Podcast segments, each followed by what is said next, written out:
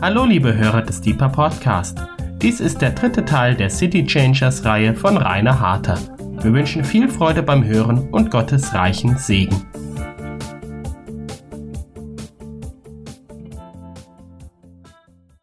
Gut, also, hallo habe ich gesagt und das werde ich jetzt nicht nochmal sagen. Ich will aber alle die begrüßen, die im Internet zuschauen oder zu hören auf der Soundcloud. Und heute Abend möchte ich uns gerne ein bisschen herausfordern, nämlich ähm, über die Rolle des Gerechten in einer Stadt sprechen. Heute Abend ist ein befreundeter Pastor da, der mir letzte Woche, glaube ich, eine Studie gegeben hat von Professor Philipp Bartholome von der äh, Theologischen Akademie in Gießen und die hat mich echt gerockt. Und ich habe heute zu meinem Freund gesagt, als ich ihn gesehen habe, ich hoffe, du hast heute nicht wieder so depressive Nachrichten für mich oder so depressiv machende. Und ich finde aber, spontan passt die, das Ergebnis der Studie, die Professor Bartholome in drei großen ähm, freikirchlichen Bünden in Deutschland durchgeführt hat, mit der Frage, wie viele Menschen bekehren sich tatsächlich von der Straße sozusagen, also wie viele Heiden kommen wirklich zum Glauben? Und da geht es nicht um Transferwachstum, da geht es nicht um, um Wachstum ähm, aus der eigenen Familie, sondern tatsächlich um Bekehrungen. Und erschreckend ist sein Ergebnis. Weniger als eine Person pro Gemeinde pro Jahr. Wir können nicht von Erweckung sprechen in Deutschland.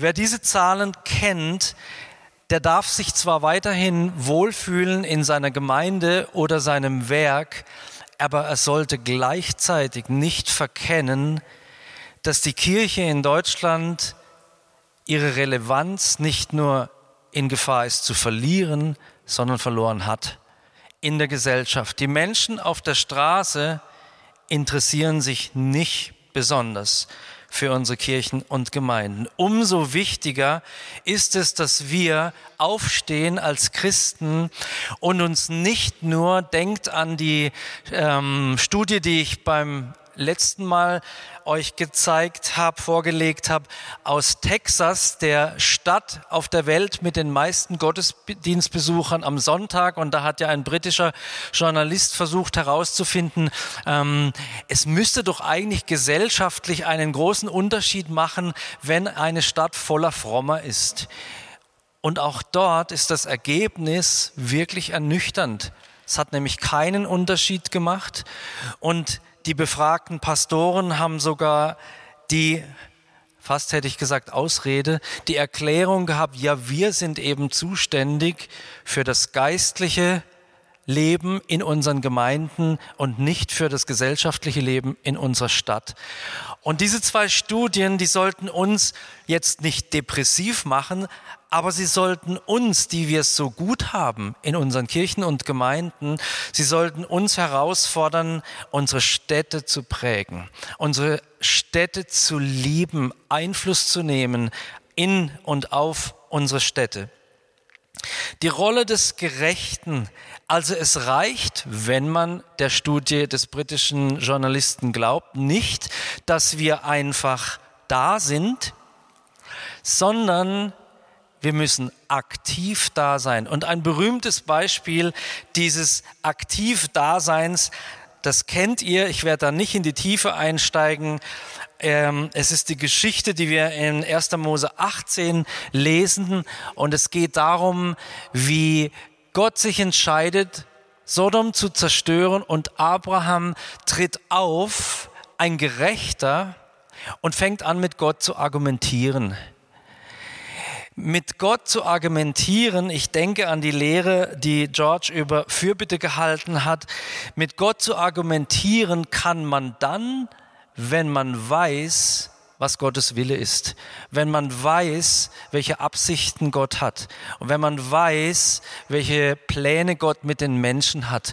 Und Abraham wusste, dass Gott nicht einfach ein Zerstörer ist und deswegen hat er angefangen mit Gott zu rechten und hat Gott vorgehalten, willst du wirklich den Gerechten mit dem Ungerechten wegraffen? Vielleicht gibt es 50 Gerechte innerhalb der Stadt. Willst du sie denn wegraffen und dem Ort nicht vergeben wegen der 50 Gerechten?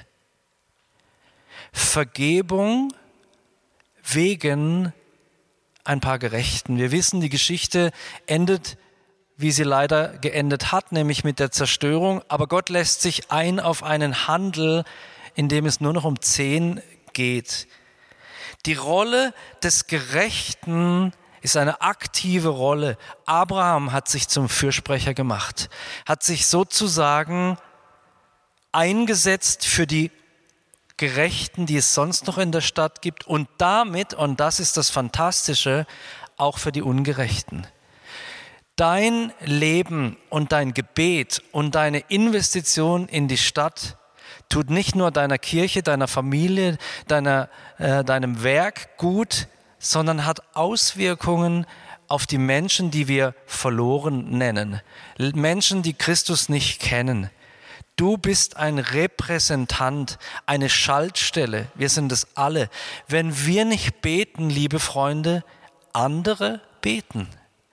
Wenn wir nicht aktiv werden, andere werden aktiv.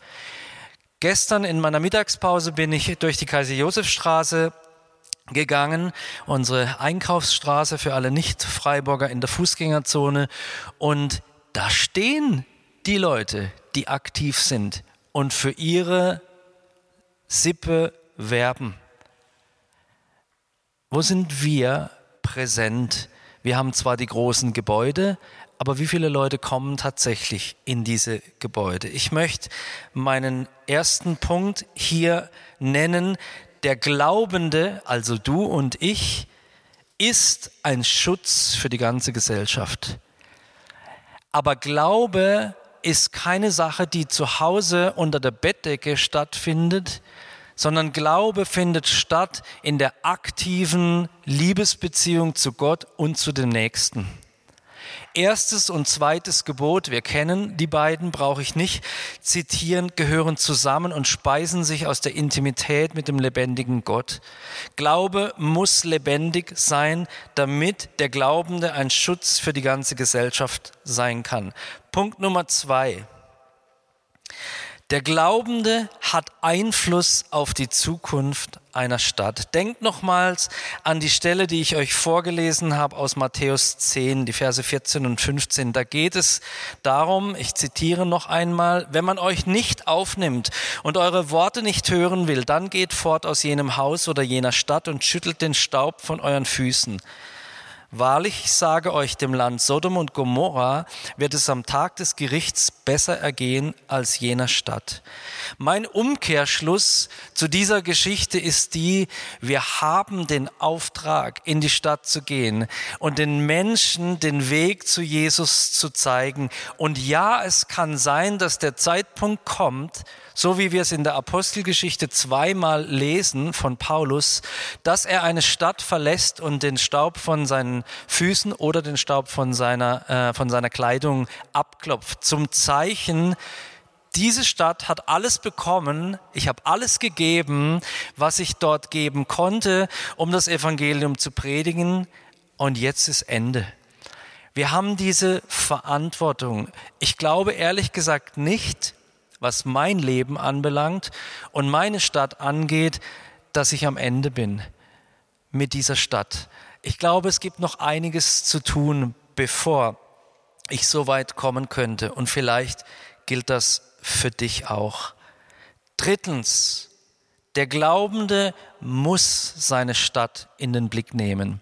Ich komme gleich zu diesem Muss, das äh, hier auf der Folie groß geschrieben ist. Der Glaubende muss seine Stadt in den Blick nehmen. Was meine ich damit? Ich habe das erste und das zweite Gebot erwähnt.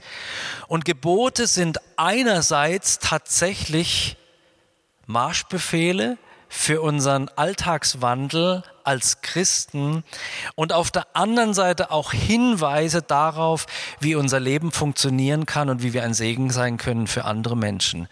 Aber ein Gebot wird nur segensreich sein, wenn wir es leben. Es muss gelebt werden, um Auswirkungen zu haben.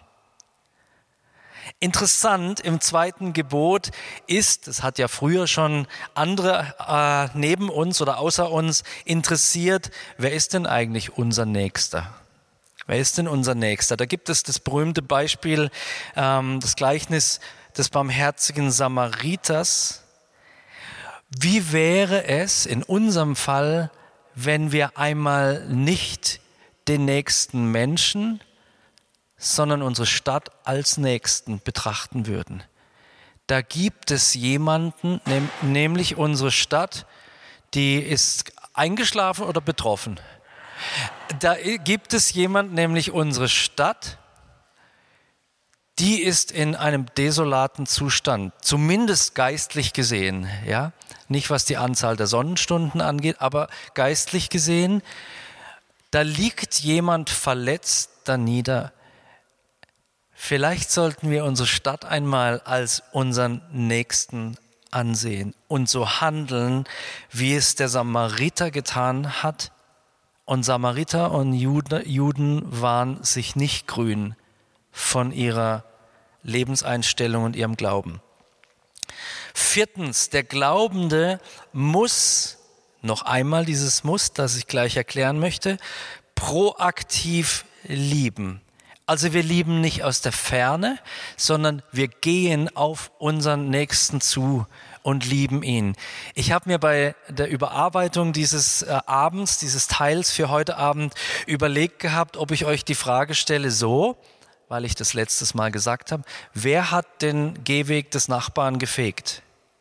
proaktiv lieben, nicht fromme Worte im Mund führen, sondern unerwartete, vielleicht sogar verrückte Dinge tun, die Aufmerksamkeit erregen. Ich hatte letzte Woche gesagt, dein Nachbar hat mehr davon und es weckt auch mehr Aufmerksamkeit, wenn du nicht nur deinen Gehsteig, jetzt im Moment gibt's da viel zu fegen, zumindest bei uns zu Hause, wenn man nicht nur seinen Gehsteig fegt, sondern auch den des Nachbarn. Da hat er mehr davon, als wenn wir sagen, gesegneten Sonntag.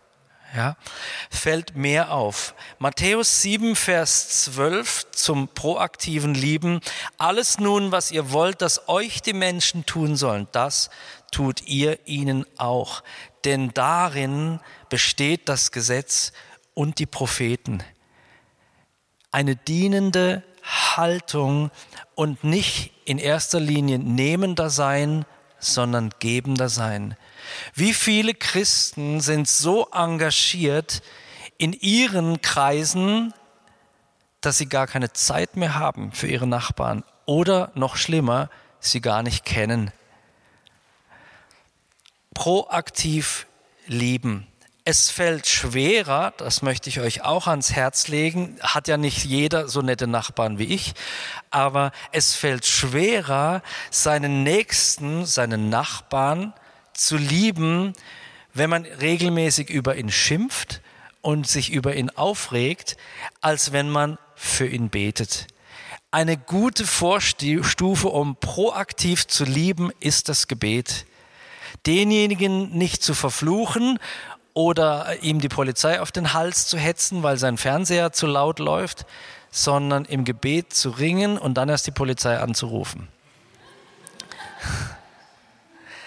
Ich würde sagen, liebe Freunde, wir als Gerechte, durch das Blut Jesu gerecht gemachte, wir haben tatsächlich noch Luft nach oben. Anstatt dass wir die Kranken zum Arzt bringen, regen wir uns nämlich mehr über ihre Symptome auf. Wir sehen die Kranken und Schwachen draußen. Ich will keine Beispiele nennen. Ihr habt selber welche in eurem Kopf. Wir regen uns auf und ich auch. Gerade heute habe ich mich ertappt, als ich ein offizielles Foto gesehen habe ähm, aus der Stadtverwaltung und ich dachte, und dieser Typ ist mit auf dem Foto. Und dann fiel mir genau diese Aussage, die ich hier aufgeschrieben habe, ein. Auch ich sehe die Symptome und ich sehe nicht, dass es Symptome einer Krankheit sind, die geheilt werden muss. Und wir behaupten und singen, Jesus ist der große Arzt Lasst uns die Kranken nicht ablehnen, sondern zum Arzt bringen, den wir kennen. Wer sich ständig über seine Stadt beklagt, kreiert in seinem Denken und letztendlich in seinem Herzen eine trennende Wir auf der einen Seite, wir die Guten, und die Bösen, die Verlorenen, die Heiden, die Okkulten, die daneben liegenden auf der anderen Seite. Wir fangen an zu glauben, was wir denken und was wir sagen. Lasst uns, ihr Christen, mich eingeschlossen, nicht so viel motzen und klagen, sondern lasst uns lieben.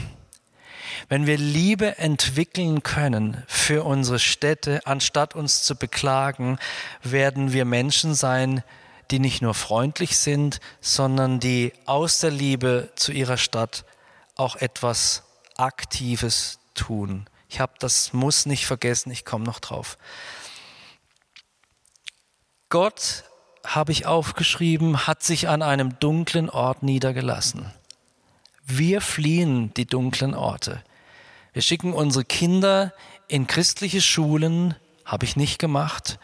Wir, ähm, und unser Freundeskreis besteht primär aus Christen und so weiter. Gott hat sich an einem dunklen Ort niedergelassen, nämlich in deinem Herzen und nämlich in einem Stall und nämlich auf einer zerbrochenen Welt. Und wir sollten genau das ebenfalls tun, wenn wir ihm wirklich folgen wollen. Es ist für mich, entschuldigt euch, ich habe gesagt, äh, entschuldigt mich, ich habe gesagt, dass ich euch herausfordern möchte, wenn du keine Freunde mehr hast, die nicht äh, noch Heiden sind, dann musst du dich fragen, ob in deinem Leben entweder stattgefunden hat, dass du der größte Evangelist bist, den es gibt, weil alle sich sofort bekehren, oder du die dunklen Orte fließt. Wir brauchen dem Vorbild unseres Gottes nur zu folgen und Dinge werden sich ändern. Gott hat tiefe Wurzeln an einem dunklen Ort gegraben, der umgeben war von religiöser Heuchelei und moralischer Verderbtheit. Und er hat es getan, weil er uns liebt. Und wir müssen es auch tun. Wegen dieser Entscheidung von Jesus, seinen eigenen Reichtum aufzugeben, um mit den Ausgestoßenen, Aussätzigen zusammen zu sein, ist Segen auf dich und mich gekommen. Haben wir Leben gefunden. Hätte Jesus seinen Reichtum festgehalten, wäre Jesus im schönen Himmel geblieben, dann wären du und ich auch nicht hier. Zuletzt eine Frage, die ich dir stellen möchte und auch mir, basierend auf den Aussagen im hohepriesterlichen Gebet. Lebst du noch in dieser Welt oder bist du geflüchtet? Lebst du noch hier? Jesus hat gesagt, ja, ihr seid nicht von dieser Welt. Aber ich bitte den Vater nicht, dass er euch aus dieser Welt wegnimmt. Ihr seid in der Welt, aber nicht von der Welt. Aber solange ihr in der Welt seid, seid ihr meine Zeugen. In der Familie, am Arbeitsplatz, in eurer Stadt, in eurem Land und so weiter. Sind wir noch leben wir noch in dieser Welt. Und ich meine nicht das Wertesystem der Welt, sondern ich meine tatsächlich unsere Gesellschaft. Sind wir noch verwurzelt hier? Graben wir Wurzeln, obwohl wir wissen, dass das nicht unsere Heimat auf Dauer sein wird? Ich komme zum Gebot und zur Liebe, also zum Müssen. Alles müssen, ich habe euch jetzt ein paar Müssens an den Kopf geworfen, alles müssen ermüdet mit der Zeit und setzt irgendwann unter Druck. Deshalb gilt, auch in Bezug auf unsere Stadt, einerseits, dass die Liebe zur Erfüllung des Gebots aus der Liebe Gottes gespeist wird, das habe ich vorhin schon gesagt. Also unsere Liebe zu den Menschen, zu unserer Stadt, muss sich aus der Liebe Gottes speisen. Ein bekannter Vorwurf an die ähm, Gebetshausbewegung lautet ja, ihr betet ja immer nur, man muss doch was machen. Richtig, Richtig, es muss einen Output geben. Ich habe letztes Mal gesagt, die geistliche Welt hat nur Sinn, wenn sie sich in der physikalischen Welt niederschlägt und zeigt. Denn sonst ist die geistliche Welt nichts mehr als eine religiöse Blase. Und wir sollten aus der Liebe Gottes heraus leben unser Sein aus dieser Liebe speisen. Und wer viel betet, der sollte eigentlich ein großer Liebender sein, weil er dem großen Liebenden begegnet. Und wer ihn ansieht, der schaut in die Augen dessen, der am Kreuz für die Menschen, deren Krankheitssymptome wir nicht mögen, gestorben ist. Wer ein Beter ist, sollte ein Liebender sein und zwar ein aktiv Liebender, der aus der Gottesbeziehung heraus Menschen liebt. Gebot und Liebe, ein Paar, das zusammengehört. John Piper, ein Theologe, den ich sehr schätze, hat Folgendes geschrieben und das gefällt mir sehr gut. Liebe ist der Überfluss an Freude in Gott, der die Bedürfnisse meines Egos erfüllt. Nein, Liebe ist der Überfluss an Freude in Gott, der die Bedürfnisse anderer erfüllt. Ich muss mich nicht ständig um mich drehen. Ich habe Raum für meinen Nächsten. Liebe ist der Überfluss an Freude in Gott, der die Bedürfnisse anderer erfüllt. So viel an Herausforderungen für heute Abend. Jetzt möchte ich einsteigen in den letzten Teil sozusagen, der sich über die zweite Hälfte dieses Abends und über den letzten Abend ähm, ziehen wird, nämlich über Transformation von Städten. Rainer, glaubst du wirklich, dass eine ganze Stadt transformiert werden kann? Hast du denn überhaupt historische Beispiele? Passiert so etwas denn tatsächlich? Ist das nicht eine schöne, fromme Idee? Kann Freiburg mit seinen Umlandgemeinden kann Freiburg tatsächlich eine Stadt sein, wo die Mehrzahl der Bevölkerung den König kennt? Kann Freiburg tatsächlich umkehren zu Gott, wo doch gerade die eingangs erwähnte Studie etwas ganz anderes sagt.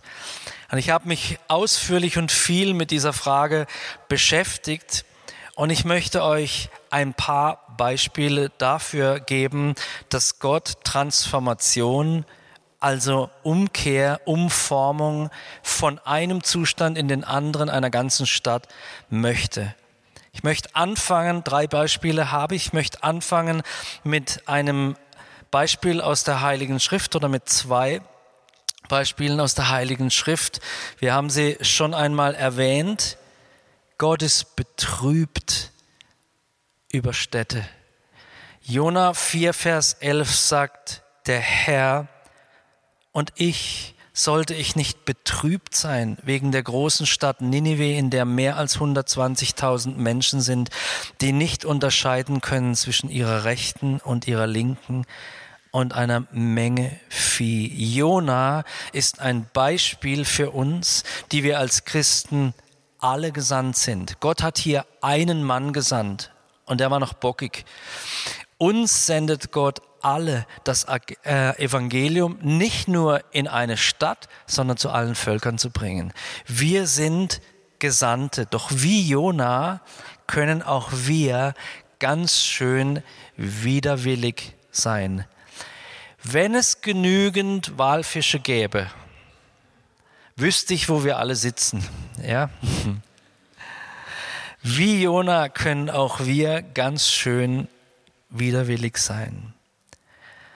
Gott ist betrübt gewesen über Ninive. Gott ist betrübt über unsere Städte. Ich habe am ersten Abend gesagt, in wenigen Jahren wird es so sein, dass es fünf Städte auf der Welt geben wird mit mehr als 40 Millionen Einwohnern. Und alle diese Städte sind nicht bekannt dass, dafür, dass es viele Kirchen dort gibt. Andere Religionen, ja, Christen, nicht. Gott ist betrübt über viele Menschen, nicht weil sie etwas anderes glauben, sondern weil sie verloren gehen werden, wenn sie nicht Jesus folgen. Gott ist betrübt und wir können an dieser Betrübnis etwas ändern. Gott hat, das lesen wir in äh, Matthäus 23, geweint über Jerusalem. Wir wissen es durch seinen Sohn und gesagt, Jerusalem, Jerusalem, die da tötet die Propheten und steinigt, die zu ihr gesandt sind. Wie oft also Gott hat einer Stadt nicht nur eine Chance gegeben. Ich weiß nicht, wie viele Chancen Freiburg hat, aber ich möchte alles dafür tun, dass jede Chance genutzt wird. Wie oft habe ich deine Kinder versammeln wollen, wie eine Henne ihre Küken versammelt unter ihre Flügel und ihr habt nicht gewollt. Diese beiden biblischen Beispiele dafür, dass Gott ganze Städte anspricht, sollen uns zeigen, im Alten als auch im Neuen Testament hat Gott die Absicht, ganze Städte zu gewinnen. Im Falle von Ninive hat er es getan. Und jetzt lasst uns schauen, drei, äh, nein, zwei, Entschuldigung, zwei Beispiele aus der Jetztzeit sozusagen. Viele von euch wissen um die, äh, um die Erweckung auf der Isle of Lewis, äußere Hebriden. Da haben wir auch schon einmal drüber gesprochen in einer anderen Lehrserie. Und dort war es so, dass dieser Prediger geholt wurde, nachdem die Erweckung, Duncan Campbell heißt er oder hieß er, ähm, nachdem eine Erweckung begonnen hat dort. Und die Erweckung hat nicht begonnen durch eine tolle Gemeinde, ein tolles Gebetshaus, aber sie hat begonnen auf der Grundlage von Gebet. Diese zwei alten Schwestern, die man hier sehen kann, Peggy und Christine Smith, sie haben angefangen, unzufrieden zu sein. Und sie haben angefangen, sich zu entscheiden, wir wollen, dass Gott in diesem, in dieser Region, auf dieser Insel bekannt wird. Wir wollen, dass Menschen sich bekehren. Es hat nicht angefangen mit einer tollen Erweckungsversammlung, sondern die eine Frau 84, die andere 82 ich zitiere, eine von beiden, blind wie ein Stein, spürten eine große Last wegen des schrecklichen Zustands. Damals besuchte keine einzige junge Person den Gottesdienst. Die beiden machten es sich zur Aufgabe zu beten. Sie beteten dienstags von 22 Uhr abends und blieben bis drei oder vier Uhr morgens auf ihren Knien. Meine Mutter ist 83. Knien in dem Alter ist nicht so prickelnd. Sie blieben stundenlang auf ihren Knien, um zu Gott zu schreien. Zwei alte Frauen in einem einfachen Häuschen. Eines Nachts hatte eine der zwei einen Traum, in dem sie die Kirche voll mit jungen Menschen sah. Daraufhin ging sie zum Pfarrer und forderte ihn und die anderen Würdenträger der, des Ortes heraus, mindestens zwei Nächte pro Woche gemeinsam zu beten. Lieber anwesender Pastor, ich sage keinen Namen, die Freude wäre super groß, ja, bei jedem Pastor, wenn da zwei alte Omas kommen, denn die haben ja auch nichts anderes zu tun, ja, Klammer zu, ähm, und sagen würden, also wenn Erweckung kommen soll, und unsere Stadt wirklich verändert werden soll, lieber Pastor, zwei Nächte beten auf den Knien, ja, nicht stilles Gebet, was dann irgendwann in komische Geräusche ausartet, die man Schnarchen nennt, sondern Fürbitte, zwei Nächte durchgehend. Komischerweise also die müssen echt charismatisch gewesen sein im Sinne ihrer Ausstrahlung. Aussehen tun sie nicht wirklich so, aber sie waren es offenbar, denn sieben Kirchenvertreter willigten ein und beteten fortan Dienstag und Freitagnacht in einer Scheune, während die alten Damen, weil sie nicht gut zu Fuß waren, zu Hause beteten zur gleichen Zeit. Nach anderthalb Monaten kam eine erste Erkenntnis auf eine Gruppe von Menschen, nämlich die Erkenntnis, wir brauchen oder wir müssen ein heiliges Leben führen. Gott hat's geschenkt, da hat noch keiner gepredigt. Und diese Erkenntnis fiel nicht auf einen oder zwei oder drei, sondern auf den ganzen Kirchenbezirk. Das könnt ihr alles nachlesen, das sind historische Fakten, keine schönen Geschichten. Bis heute ist diese Insel oder die Inseln geprägt, kann man auch noch nachlesen von dieser Erweckung, die bis 1952 gedauert hat. Ein Prediger wurde schließlich, weil die zwei alten Damen waren nicht so gut im Predigen, die waren gut im Pastoren überreden, aber nicht so gut im Predigen. Deswegen haben sie einen Prediger eingeladen. Und zwar für zehn Tage. Der sollte kommen, um Veranstaltungen zu leiten. An seinem ersten Abend waren 300 Personen zusammen. Und nach Ende des Gottesdienstes war es dann so, dass vor der Tür der Kirche plötzlich 600 Leute standen, die niemand gerufen hatte, sondern die überführt wurden vom Heiligen Geist. Und zwar witzigerweise, und ich zitiere hier, wieder aus den historischen Berichten. Ungefähr 100 junge Menschen waren auf einer Tanzparty gewesen. Tanzparty für die, die es nicht wissen, äh, heißt heute Rave, glaube ich, ja. Also, die waren auf einem Rave, da ging es total ab und dann fiel die Kraft Gottes auf sie. In ihrer Disco oder wie das damals äh, äh, ausgesehen hat. Sie flohen regelrecht aus der Tanzhalle und zur Kirche dem Haus Gottes. Sie wussten, wir müssen uns bekehren. Unter den 600 Menschen waren sogar welche, die schon ins Bett gegangen waren, aber dann wieder aufstanden und ebenfalls zur Kirche gezogen wurden.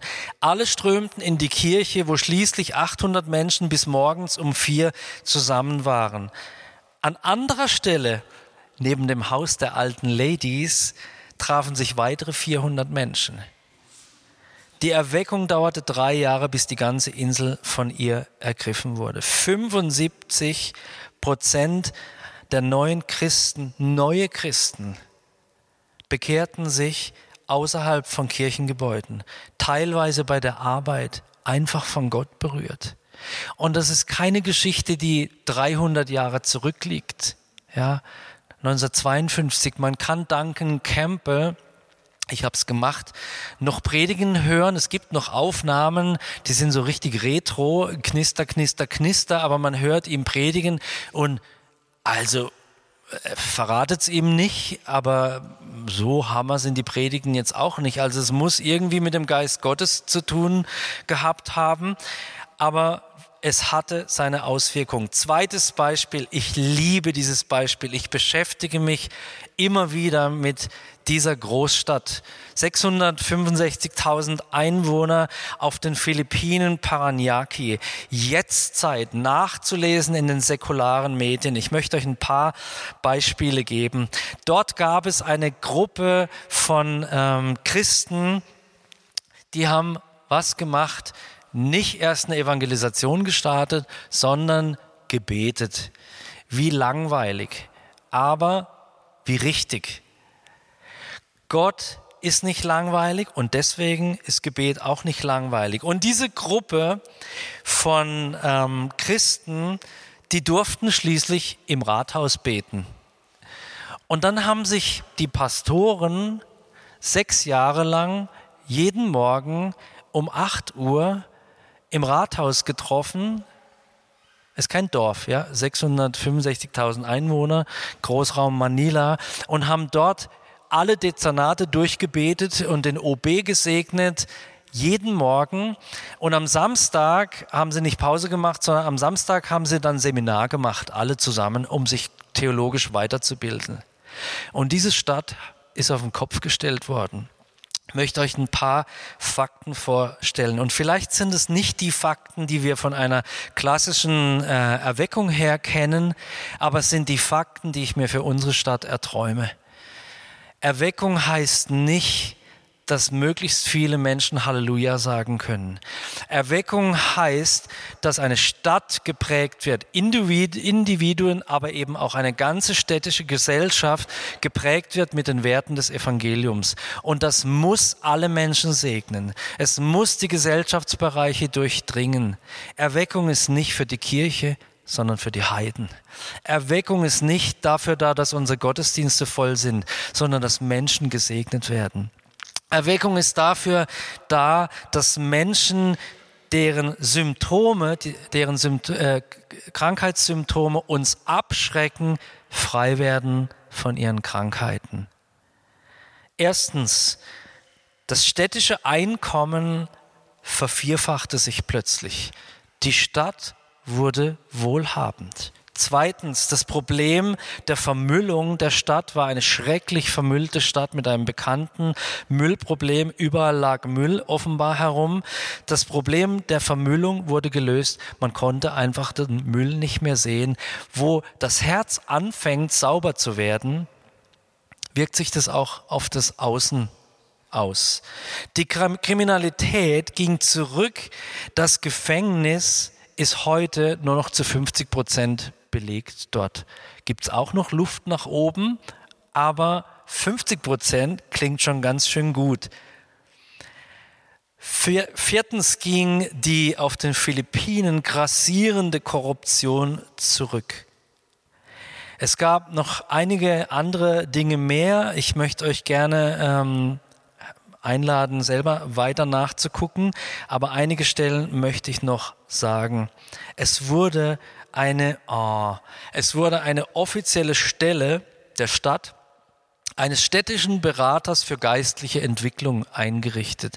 Stellt euch eine, eine Großstadt vor, und dort gibt es auch Menschen anderen Glaubens. Und die werden nicht unterdrückt und es geht nicht darum, dort einen Gottesstaat im negativen Sinne einzurichten, sondern wie ich gesagt habe, alle sollen gesegnet werden und partizipieren können an dem Wohlstand, der kommt durch die Werte des Evangeliums, versteht Wohlstand richtig. Ich meine nicht, dass jeder viel Geld hat. Und dennoch stand diese Stadt und steht diese Stadt bis heute zum Evangelium. Viele Christen in Deutschland haben nicht den Mut, zu Jesus Christus zu stehen. Andere haben den Mut. Lasst uns auch hier klare Bekenntnisse abgehen und abgeben und zu unserem Glauben stehen.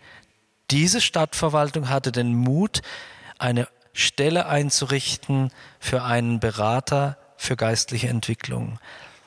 Bald wurde in der Stadt bekannt, dass man im Rathaus für sich beten lassen kann. Also ich gehe meistens in, ins Rathaus, um, die, um gelbe Säcke zu holen. Kann, kann man auch, aber die gingen ins Rathaus, um für sich beten zu lassen.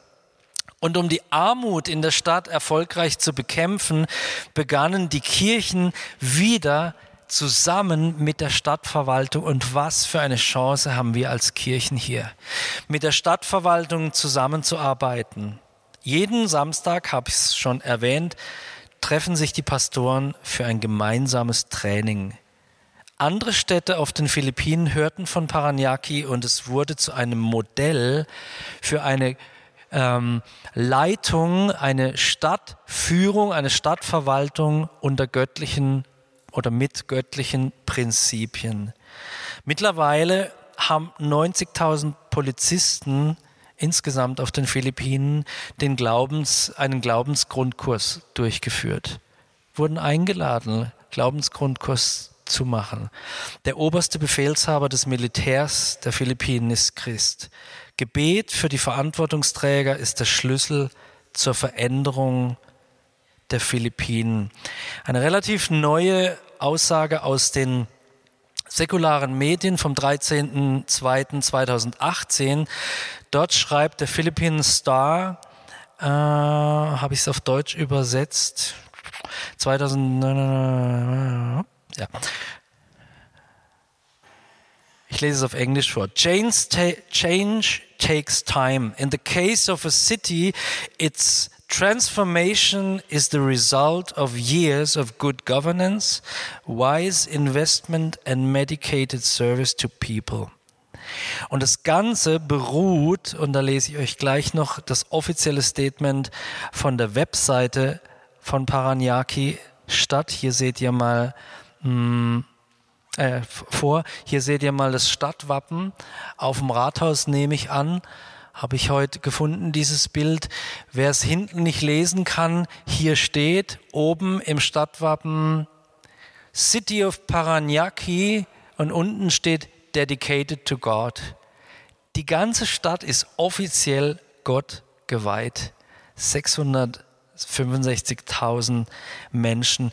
Und sie sagen in dieser Stadt, haben auf ihrer Webseite stehen, ähm, unsere Vision und unsere Mission ist es, und ich äh, zitiere jetzt nicht, sondern fasse zusammen, alle Menschen in unserer Stadt sollen gesegnet werden und profitieren durch die Anwendung, durch die Ausübung gottzentrierter oder auf Gott ausgerichtete Leiterschaft.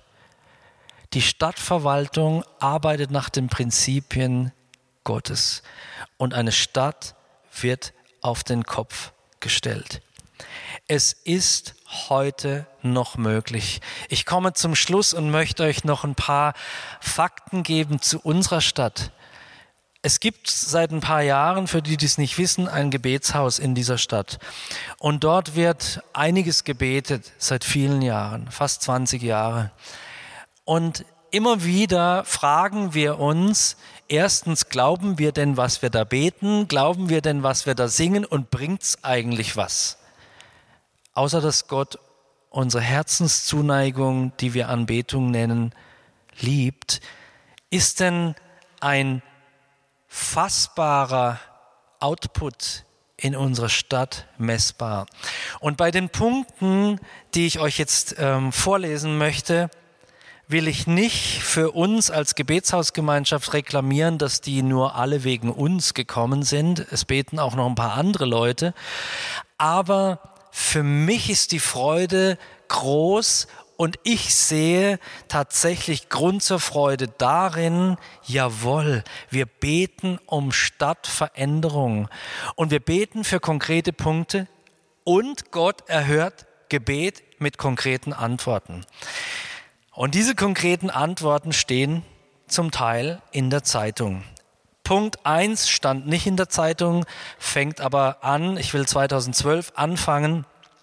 2012 haben wir zwei Jahre äh, gebetet, also ich habe zwei Jahre gerungen darum, wir brauchen eine Missionsbasis von Jugend mit einer Mission in dieser Stadt.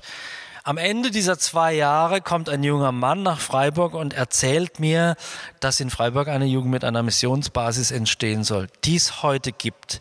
Noch nicht aus der Zeitung. Was aber aus der Zeitung ist, Freunde von uns, die auch ins äh, Gebet kommen, sind die Stadtpiraten. Heute Abend sind, glaube ich, auch welche da. 2017 erhalten die Stadtpiraten eine faszinierende Arbeit. Geht mal auf die Webseite, macht eure Brieftaschen auf und unterstützt die volle Kanne. Die Arbeit ist so gut, die die machen.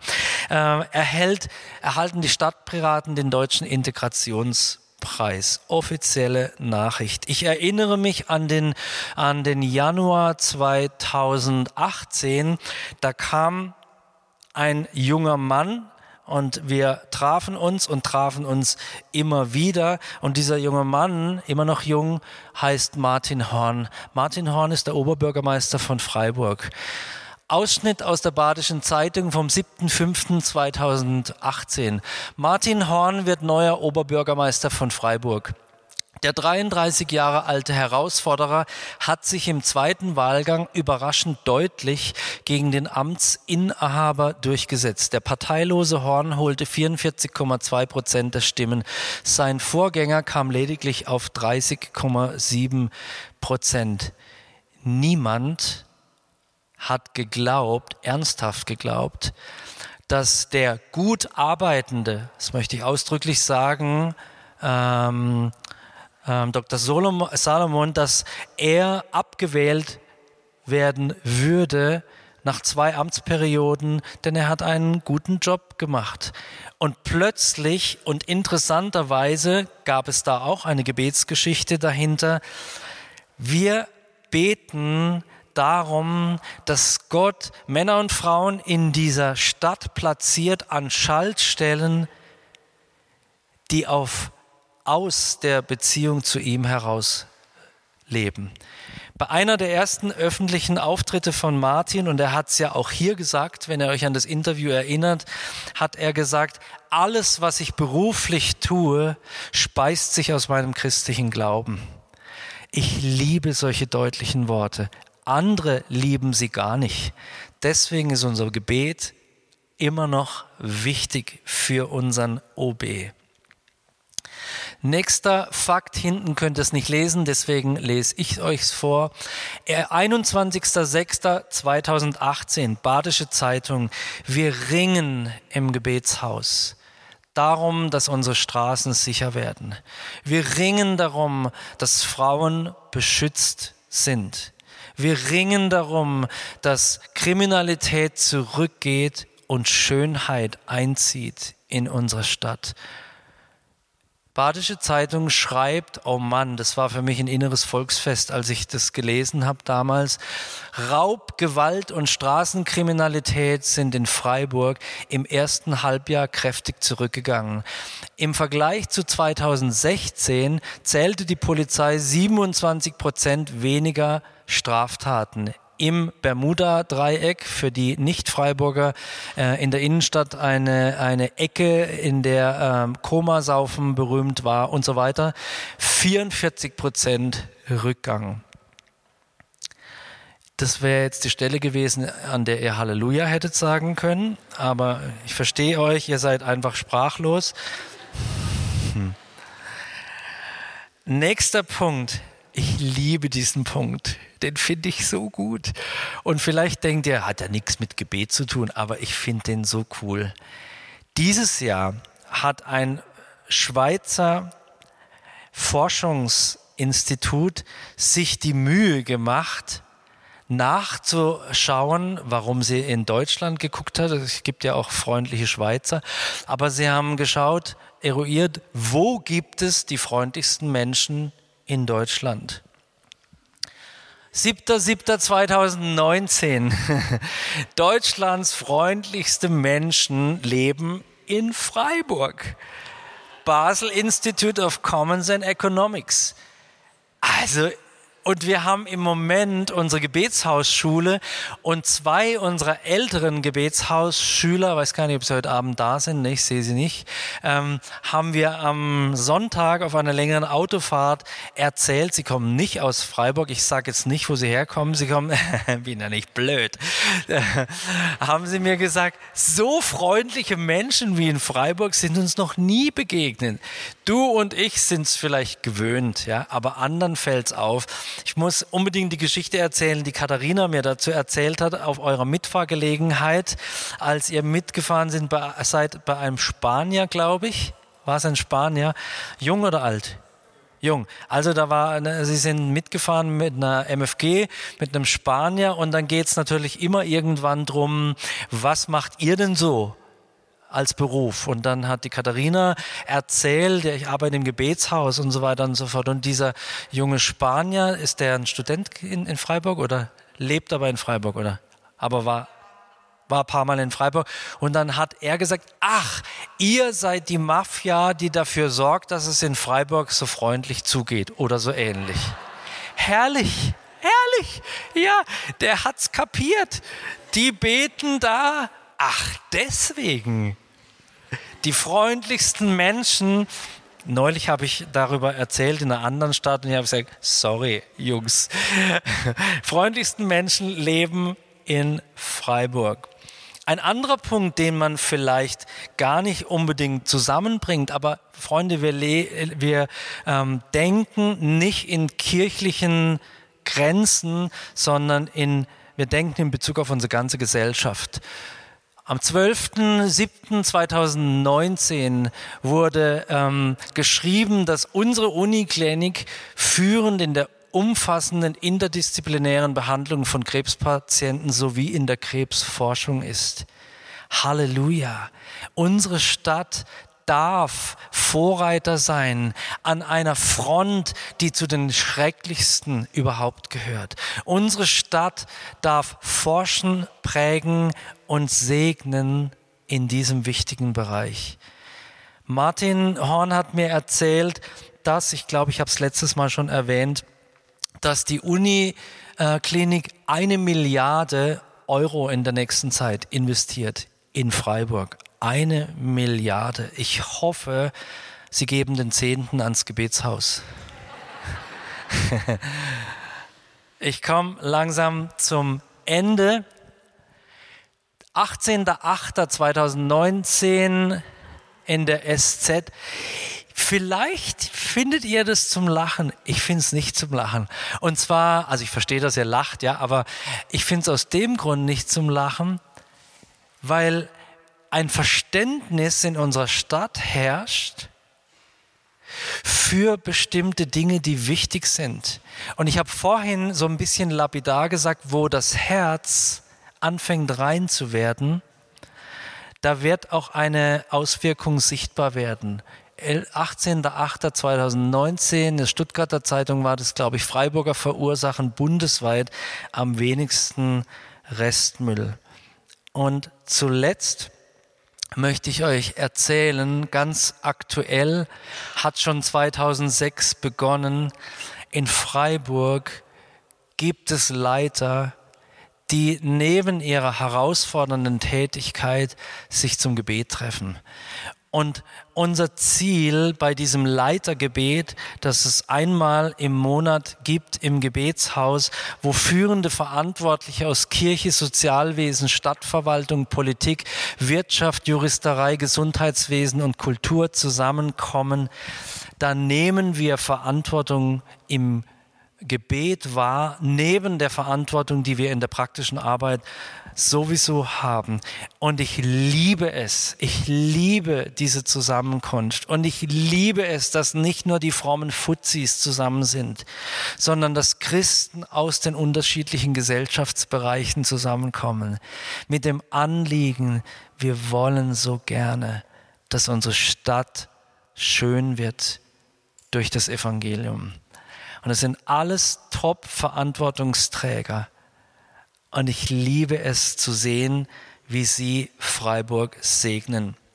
Ich komme zum Ende und möchte mit folgender Folie enden, die ich euch gerne ans Herz, beziehungsweise die Inhalte gerne ans Herz legen möchte. Wir wollen Transformation sehen. Das hoffe ich. Wir wollen Transformation sehen. Das hoffe ich. Meine Frage ist erstens, sind wir verzweifelt genug, um Transformation zu suchen? Oder geht es uns noch so gut, dass wir unsere Stadt zwar gerne nutzen, die negativen Dinge meiden und uns sonst um uns, unsere Gemeinde oder unser Gebetshaus oder anderes Werk drehen? Sind wir verzweifelt genug, um zu sagen, es kann nicht sein, dass wir unsere Stadt preisgeben? Zweitens, nehmen Verantwortungsträger ihren Platz ein. Und Verantwortungsträger sind nicht nur, wie wir hier in Baden sagen, die Großkopften, sondern Verantwortungsträger, das bist du. Jeder von uns hat übertragene Verantwortung, ob in der Familie oder im Beruf, ob klein oder groß, nehmen wir unsere Position ein, unsere Verantwortung wahr. Sind wir ein Licht, weil wir geprägt sind von der Liebe des Christus für die Verlorenen. Drittens und letztens haben wir die Bedeutung der Stadt verstanden. Ich sehne mich danach, dass diese Lehrserie einen Teil dazu beitragen kann und wird, dass wir verstehen, Städte haben Bedeutung in Gottes Augen und in Gottes Herzen. Und du bist nicht umsonst in diese Stadt gesetzt. Ich habe letztes Mal die Frage gestellt, wozu sind wir denn hier und warum können wir denn nicht gleich in den Himmel? Wir sind hier, um Verantwortung zu übernehmen. Wir sind hier, weil Gott möchte, dass durch uns Schönheit in diese Welt kommt. Und keiner von uns kann Schönheit aus sich herauspressen. Sie ist entweder da oder nicht. Aber sie kommt von ihm.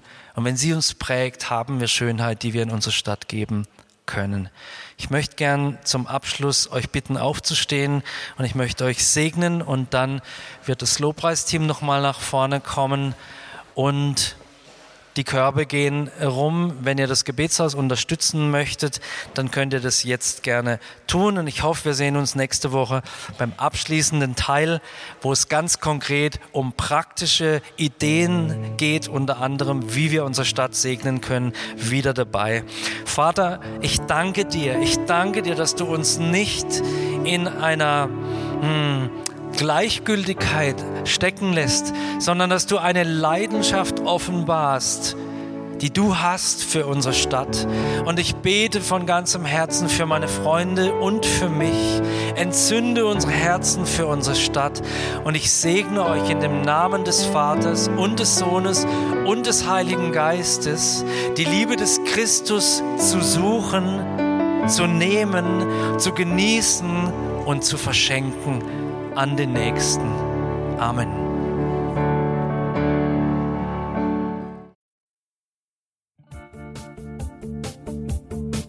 Liebe Hörer, wenn Sie noch weitere Abende aus unserer Deeper-Serie mit und nacherleben möchten, besuchen Sie uns einfach auf unserer Webseite www.gebetshaus-freiburg.de. Dort erfahren Sie auch, wie Sie uns finden können und wie Sie unsere Arbeit unterstützen können. Wir hoffen, Sie hatten viel Freude beim Hören und wünschen Ihnen noch Gottes reichen Segen. Ich reise, ich bin auf der Reise, mit dir auf der Reise zu deinem Licht. Jesus, du bist mein Weg, mein einziges Ziel.